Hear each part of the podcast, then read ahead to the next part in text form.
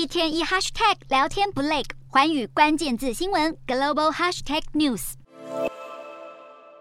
集结美国电动车 Lucid Air Sapphire 以及中间白色的 Tesla S Plaid 和燃油车界的神兽 Bugatti Chiron 的四百公尺直线加速大赛，究竟哪部车的速度最快？特斯拉这部车从静止加速到时速破百只需要二点一秒，跑完四百公尺只要九点三秒。但结果出炉，Lucid Air Sapphire 最终跑出惊人的九点一秒成绩，通过时速高达两百四十九点六公里，打败特斯拉，成为直线加速之王。虽然特斯拉在竞速大赛吞败，但透过转卖碳权给其他车厂，可是荷包赚饱饱。对于生产高油耗、高污染车辆的车厂来说，必须购买碳权才能符合各国政府的环保规范。而特斯拉只生产电动车，因此能够取得足够的碳权，并且转卖给碳权额度不够的车厂，成为额外的收入来源。对特斯拉来说，碳权交易已经成为重要的营收来源。在二零二一年的财报中，特斯拉全年获利五十五点一九亿美元，当中碳权营收达到十四点六亿美元。预估二零二二年这项营收将会大增到二十点五亿美元。毕竟，根据麦肯锡估计，到二零三零年，碳权交易的市场规模将会达到五百亿美元，相当于全球二零二零年对半导体晶圆厂的投资金额。除此之外，特斯拉也积极发展能源产品，包括储能电池和太阳能板，要继续赚进永续财。